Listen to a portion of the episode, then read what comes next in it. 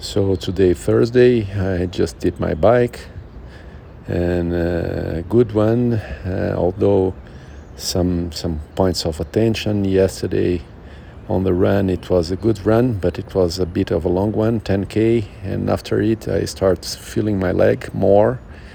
Uh, I think I am in the recovery path, let's say, but uh, after the run during the day, I really felt the leg.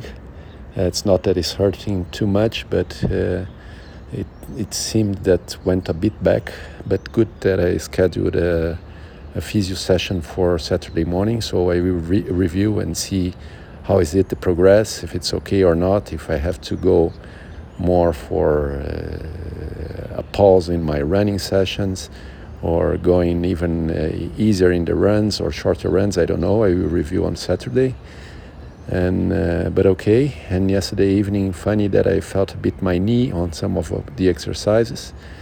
Kind of kind of really spot uh, pain but not uh, super hard. Today in the bike it started good but at the end i felt the, the knee. So all in all i have to, to really to pay attention and take care. So good that i have the physio on saturday to check everything the leg the knee and see if i have to rearrange my trainings or not but important point is that I have really to be careful and to see how I go on and and not uh, running into the risk of having some injury. But uh, overall, good. The training today was good. I'm feeling good.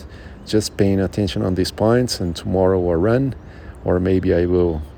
Uh, I will check tomorrow to see what I do, but maybe a short run, and then have the whole review with the physio on Saturday morning.